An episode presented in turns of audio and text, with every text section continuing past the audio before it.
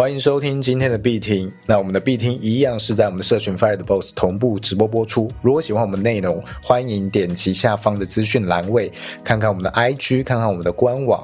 那有兴趣的话，也可以参与到我们的 Discord 里面来，里面有许多的免费资源，也可以在每个礼拜四晚上的九点跟我们一起参与直播。那我是主持人老鼠，我是主持人干妈。今天我们要聊什么？我们就要来聊一聊，在这个币圈里啊，或是讲说在金融的市场里面，它有的一个效应，叫做涟漪效应。那这涟漪效应其实影响的是很多的东西，它就像我们在河边、在溪边，哦，丢一块石头下去，它产生那个震波会去影响整个市场的走向。也就是说，今天如果有一个消息出现的时候，它会。整个去影响我们的整体经济，这是今天要跟大家聊的。再来就是我想跟大家聊一聊这一个这一轮的牛市跟这一轮的熊市中间产生的一些机会还有危机，以及为什么我会认为这一个股市、房市还有币圈这一个从二零零八年到现在的牛市是一个假的事情呢？那最后会跟大家去聊一聊我们年轻人需要的市场是什么？哦，了解。那像是讲到今天的这个主题啊，我就想到最近我听我们群友的一个 podcast 啊，它叫做机器猫，它有自己的一个 podcast 叫做机器猫 Pocket Go，他是一个非常非常资深也非常厉害的一位交易员，包括我和干妈都很常会向他请教相关的一些知识。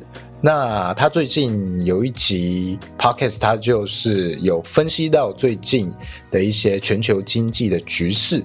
那他就有有讲到啊，美国的状况有一个很危险的一点，就是他们的人都没有什么存款。好，其实这个状况在很多国家都有发生，包括像是韩国最近也有看到这样的新闻，就是大家不存款了。他有什么需要，他就是刷卡，甚至这个贷款越贷越多。而当今天景气不太好的时候，可能这个利率上升了，那第一个影响到的就是这些人他不愿意再掏钱出来，因为他可能钱不够嘛，他会变成他会缩减自己的购买或者是消费。在，这种情况下就会形成一个恶性循环，我们的经济状况就会不断的往下走。这个状况在现在是很危险的，那我们的法币可能就有机会会受到一些动摇，也许币圈有机会，加密货币有一点机会，可能会成为某些人的避险工具。这个是整体近期，也可能是这一年。整体的一个状况分析，那是我听那个机器猫的 podcast 听到的。如果有兴趣，也可以去搜寻听看看。那干妈，你觉得现在这样的状况，你有什么看法？呃，这其实都是一连串的蝴蝶效应或是涟漪效应啊，就是 A 事件发生了，然后产生一点小波动。那如果又有人丢石头下去，产生了 B 事件，我就。我联动你，你联动他，他联动我嘛，就越来越大。那整个越来越大之后，就造成这一个泡沫破掉。那这个泡沫破掉之后，就是开始就出，你会发现到很多的机构竟然也会亏钱。也就是说，这些机构其实并不是稳赚不赔的。他们的在这一轮的呃经济起飞期哦，从我们二零零八年经济危机之后到现在二零二二年这一段期间呢。其实我们可以知道，美国的贷款率是很高的，那它的贷款的利息是很低的，这也是人家之前说的那个鸽派跟鹰派的差别嘛。鸽派就是趋近于说，你借钱我可以用很低的利率借给你，甚至是无息，然后去促进整个市场资金的流动，类似像是股市啊、房市或者是传统金融、加密金融这些都会有一个联动的影响，因为很多钱流出去了。哦，那这些钱都是跟谁去借的啊？美联储吗？简单来说就是这样。那鹰派是什么？鹰派认为就是在这样子的一个循环下，股价、房价会越来越高，那物品的 CPI 指数也会越来越高。CPI 指数指的就是就是物价指数，就是也就是说我们常说的通膨。那这个通膨指数越来越高的情况下，人民就没办法再去负担了，因为当你的工作的欣赏没办法去追到这个通货膨胀的时候，你会变成你越工作越穷。那你越工作越穷，你去买东西越来越买不起，购买力下降了。这个对于选举来说不是好事，对于国家政策、国家都不是好事。那你也可以看到现在的美国的负债哈是非常的多哈，每分每秒负债都越来一直在增加，通膨率也是，所以现在的鹰派就认为要把这一个市场上的资金啊给通缩，把这些资金回流到美联储上。那很多做外汇交易的这些操盘的公司哦，他们就会开始怕被清算嘛，因为他钱是借来的，于是就会有人丢出第一颗石头，哎，我先跑好了。如果我不跑的话，等一下子台风尾扫到我怎么办？于是他跑了，他跑了之后，资金流出这一个加密市场，那会造成什么？币价下跌。那币价下跌之后，好，例如我这样讲，好像有有十家公司在投资，都做杠杆投资，那个钱全部都是抵押他公司的一些钱，去借了更多的钱来做的，做投资嘛，转投资啊，好，或者是拿用户的钱，拿交易所用户的钱，OK。那我们现在在做这个加密货币投资，例如我的清算价格是一千五好了啊，那第一家公司他买以太币买在四千的位置，那现在他闻到这个。这个泡沫要破掉的一个讯息的时候，他出清了他手上持有的以太币，或者是他三千建仓的四千多卖光了。OK，那这四千多就下跌嘛？下跌之后，第二家公司觉得说，哇，不行哎，我的清仓价在两千五哎，有点危险，那我也跟着出清好了。好，于是第二家公司也出清了。第二家公司出清之后，币价又持续下跌。第三家就哇，怎么办？他也出清。第四家哇，不行了，要出清了。到第五家哇。三件资本就被清算了，这就是这一阵子发生的事情。所以这一个涟漪效应其实它不是一个独立事件，它也不是一个马上就发生的类类似那种陨石撞地球哦，瞬间撞了之后恐龙就灭绝了嘛？它不是这样发生的，它都是一个推着一个一颗石头影响着下一颗石头的带动这样子，所以整个市场就是在这样子涟漪效应产生了这一次的熊市。那很多人会问说，包含我最近我的朋友或者家人问我啦，就是，哎，干妈，现在比特币从六万九跌到两万，你的资产是不是亏损很多啊？你的持有的以太币、比特币还好吗？还是你生活还过得去吗？然后我就会觉得满脸问号，就是很多的散户或很多的投资人，或是不懂交易的人，他好像只认知到一件事情，就是他以为交易只能做多。那像我知道我可以做空嘛？那我不就是如果我有掌握到这一次的消息哈，例如第一颗石头发生了，我知道它还会在下跌，那我去做空，那我不就是别人在做多亏钱，我是做空在赚钱吗？所以你觉得老鼠？你觉得这种涟漪效应带来的这种？震荡啊，或者泡泡破掉这种熊市，你觉得是机会财吗？还是你觉得是危机？我觉得要看你在这里有什么样的心态。你当然选错边了，就是大危机哦。好，但是如果以长期来看，我们一直一直去做空加密货币、比特币、以太币，当然虽然我们可能会真的趋势持续的话，我们可能会赚钱，但其实可能对加密货币不是那么那么的健康的。对，因为当市场都在做空的时候，它币价一直跌嘛。那有人做多的话，这些空军全部都会被爆掉。所以它其实每天都会有一个多空比的平衡啊。例如今天空军会被清掉，明天会多军被清掉。所以这边还是呼吁我们上集的内容：如果你做合约交易，不管做多做空，那你的杠杆记得开小一点，三到五倍是你的可以接受的一个交易的策略。五倍以上其实风险是非常大的。对，没错。那当像是我们真正想要在支持啊或看好这个产业，看好这个区块链，我们看好它，所以会持有嘛？对。那如果我们一直是在做空，我们在卖出的话，等于是我们在看衰它，不看好它。那如果大家都这样的话，是不是它也比较难去有一个近期的反转？这也是要考量到的。应该这么说，不管你做多还是做空，其实都是市场成长的动力跟燃料。为什么呢？因为你做多也好，做空也好，一定会有人爆仓嘛。那爆仓之后，机构有赚钱，或是一些散户有赚钱，它就会有这些资本可以去抄底，可以去拉高。那如果今天都没有人做合约交易，会有人爆仓吗？不会。那没有人爆仓的时候，市场没有这些动能。那它就不会飞高，所以你不要看说六万九我们做空到现在我是坏人哦，其实不是。我六万九如果做空到现在，这些爆仓的人缴给市场的钱，这些都是推向比特币跟以太币下一轮牛市可以涨破六万九的一个动能。所以这边我的看法比较不同不管你做多还是做空，只要有人爆仓，都是市场前进的一个燃料但是如果今天没有人，没有任何人在做买卖，这个交易的流动性是零的时候，基本上就市场不会前进。所以一个市场要前进，不是说做多的人多还是做空人多，不是，而是说这个市场有没有人在做交易，有没有流动性，有的话它就会一直成长；如果没有的话，它就会萎缩。那从往年的一个数据来看啊，比特币、以太币往年可以跌八十三趴以上，八十三趴。那你用六万九千去乘以零点一七嘛，也就是跌八十三趴的意思嘛？有没有火友可以帮我去乘一下？六万九千比特币去乘以零点一七等于多少？还是老鼠你会心算？没有，我完全放空哎，我就是在等火友，完全没有要去算的意思。一一七三零，OK，所以你可以猜测，就是可能这一轮如果也跌八十七趴的话，会在一一万一千七百三十这个位置。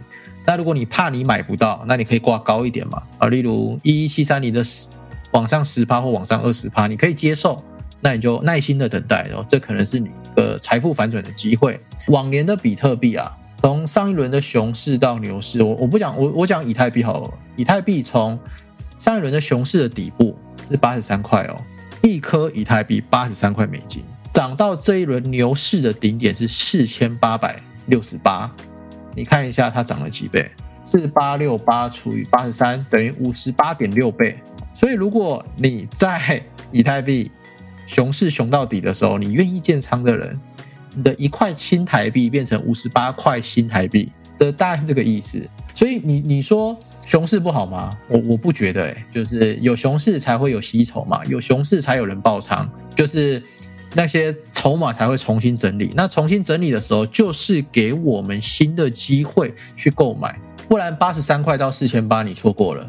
那现在从四千八变成可能是变成四八六八去乘以零点一七，哦，八百二十七，以太币是不是到过八百八？哦，其实也差不多了嘛。所以以太币如果跌八十三趴的话，哦，就是八百二十七块，但它的跌幅会比比特币来的多。那我们可以抓个跌个八十七趴，那如果是零点一三，哦，它会到六百三十二，大概是这个位置啦。就是算个数学给大家听。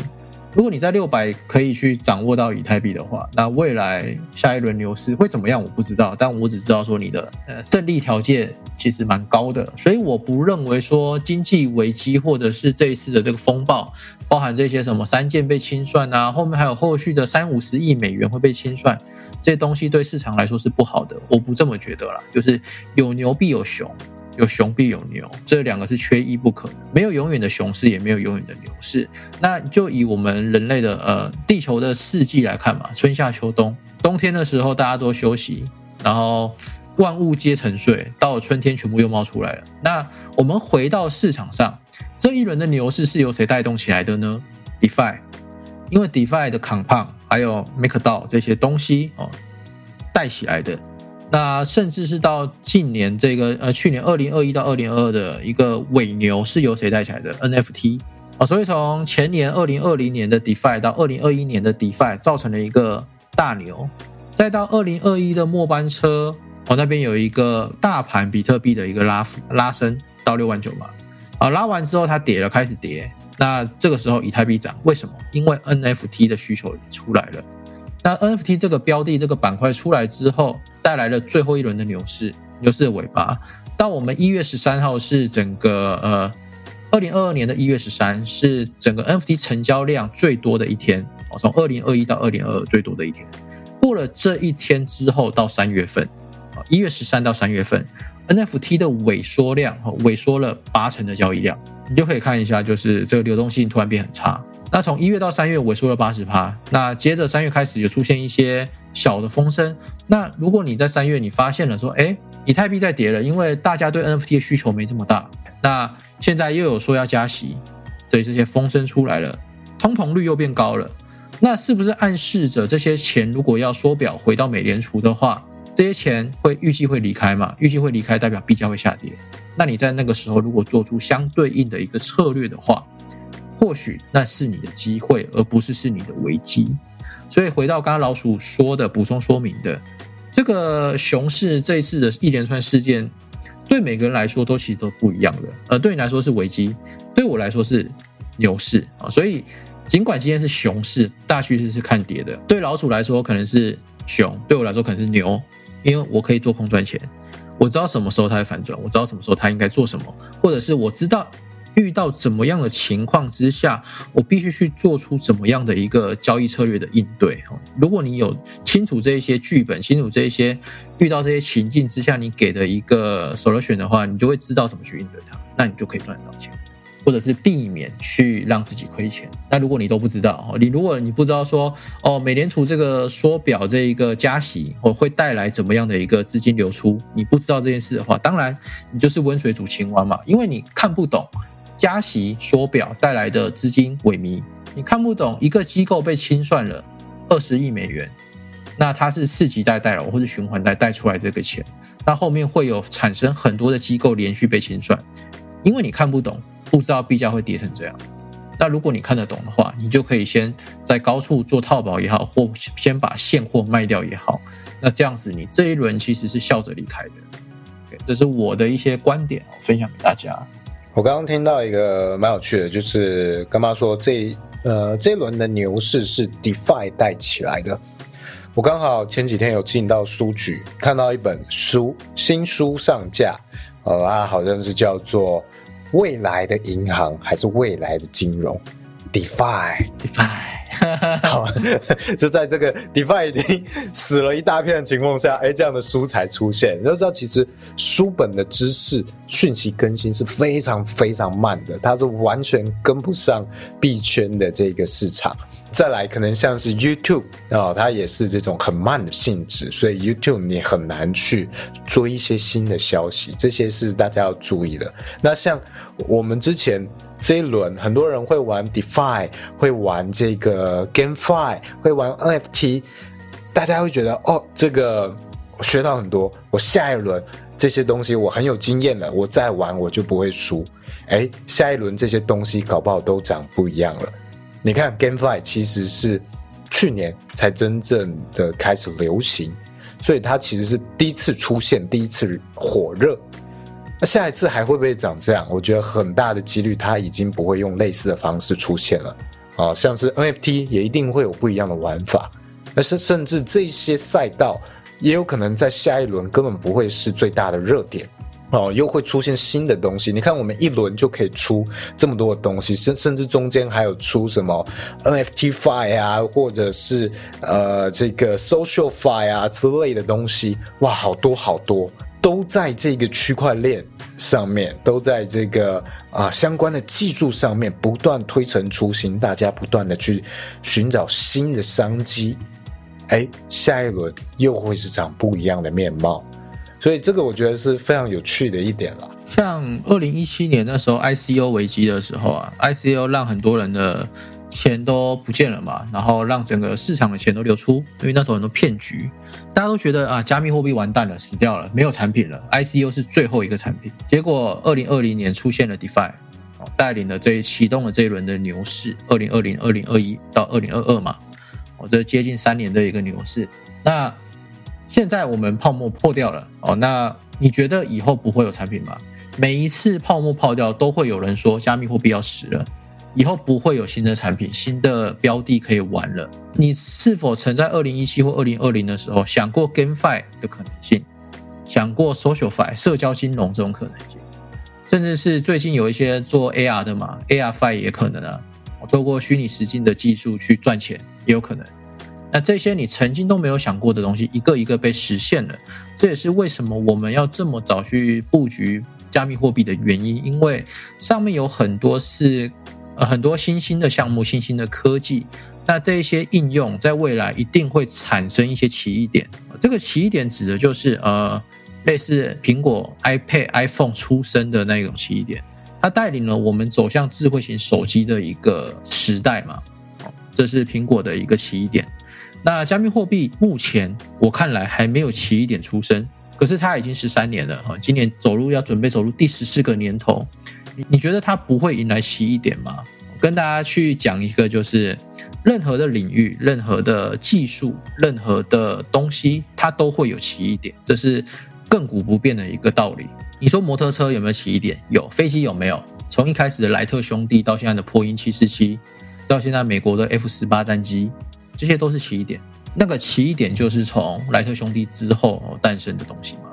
那加密货币目前只有技术跟连不断在测试的这个应用。那如果其中一个应用普罗大众被接受了，甚至可以出圈哦，像是在二零二一的时候就有一个项目，好，它成功出圈了，虽然最后泡沫还是破掉了。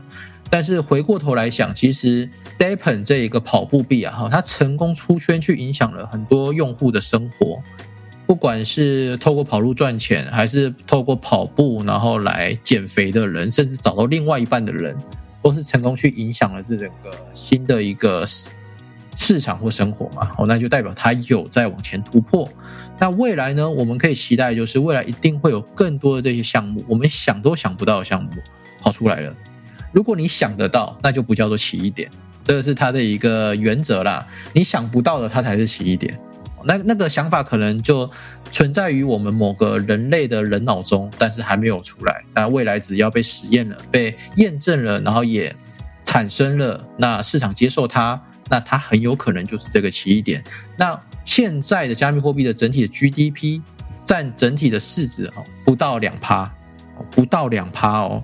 假设全地球有一百块加密货币，现在只占两块钱，它只占两块钱，它的币价现在是这个样子。那如果你想一下，它如果占 GDP 五趴甚至十趴呢，它会变成什么样子？那个币价啊，我相信是会拉到很高很高的。那现在币价相对的这么便宜，你可以找一个甜蜜的的时机点去进场，这可能是我们翻转我们自己财富或是接轨未来应用的一个机会。我觉得很多。已经有在做投资的人，无论是台股或美股哦，像是我的朋友，很常就会问我，他们看东西的方式，用这个传统产业的方式在看这个区块链，他最看不懂的一个问题就是，哎，它的基本面到底是什么东西？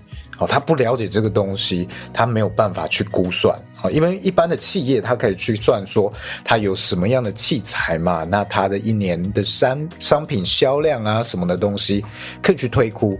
但区块链他们很难这样子去推估。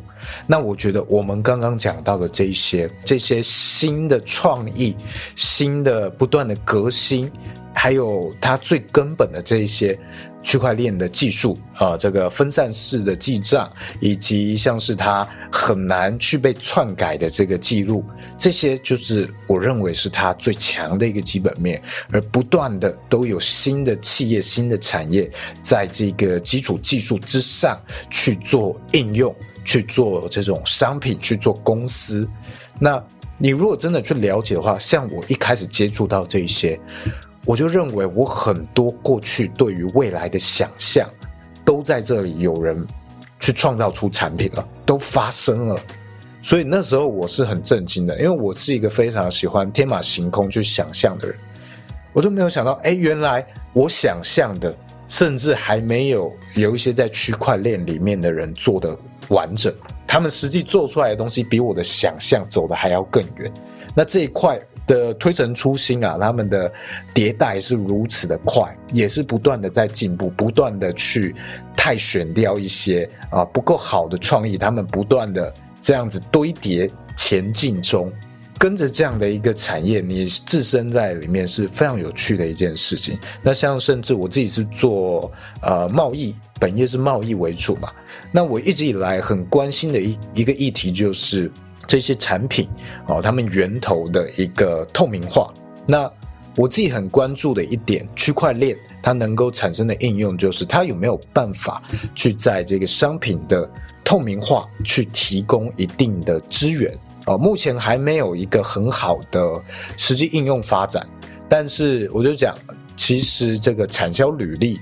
我们在这个超商买的这些食物，这个产销履历，其实它就是在做很类似的事情。而且我认为区块链在未来是它完全可以取代，而且做的比这些东西更好、更完整的一个基础技术。所以我是非常看好这个领域未来的应应用。这个也是我为什么会持续待在这个圈子里面的很大的一个原因。对，那今天的最后，想跟大家讲一下，呃，刚刚一分钟前发生的事情。呃，这跟我们的以太币的币价有关了。刚刚我们从节目开始，大概是一千一百七十左右这个币价，拉到现在节目两个小时过去了，它涨到一千两百二十四最高位。但是在一分钟前出现了一个警讯，这个警讯是什么呢？呃，在我们第三大的世界第三大的 Coinbase 这个交易所哈，哦，有四个钱包把五十九万颗的以太币转到了交易所，他把。他钱包里的五十九万颗转到交易所，但是现在的币价却是上涨的。好，讲完了，好，就听得懂的就去听啊，听不懂的就 欢迎来我们社群讨论，去询问这是什么意思，好不好？大家一起到社群里面互相学习。对对对，你看哦，这这一个礼拜都在拉盘，然后现在有五十九万颗转进去。OK，讲完了，那我们就晚安喽，大家下一集再见啦。OK，拜拜。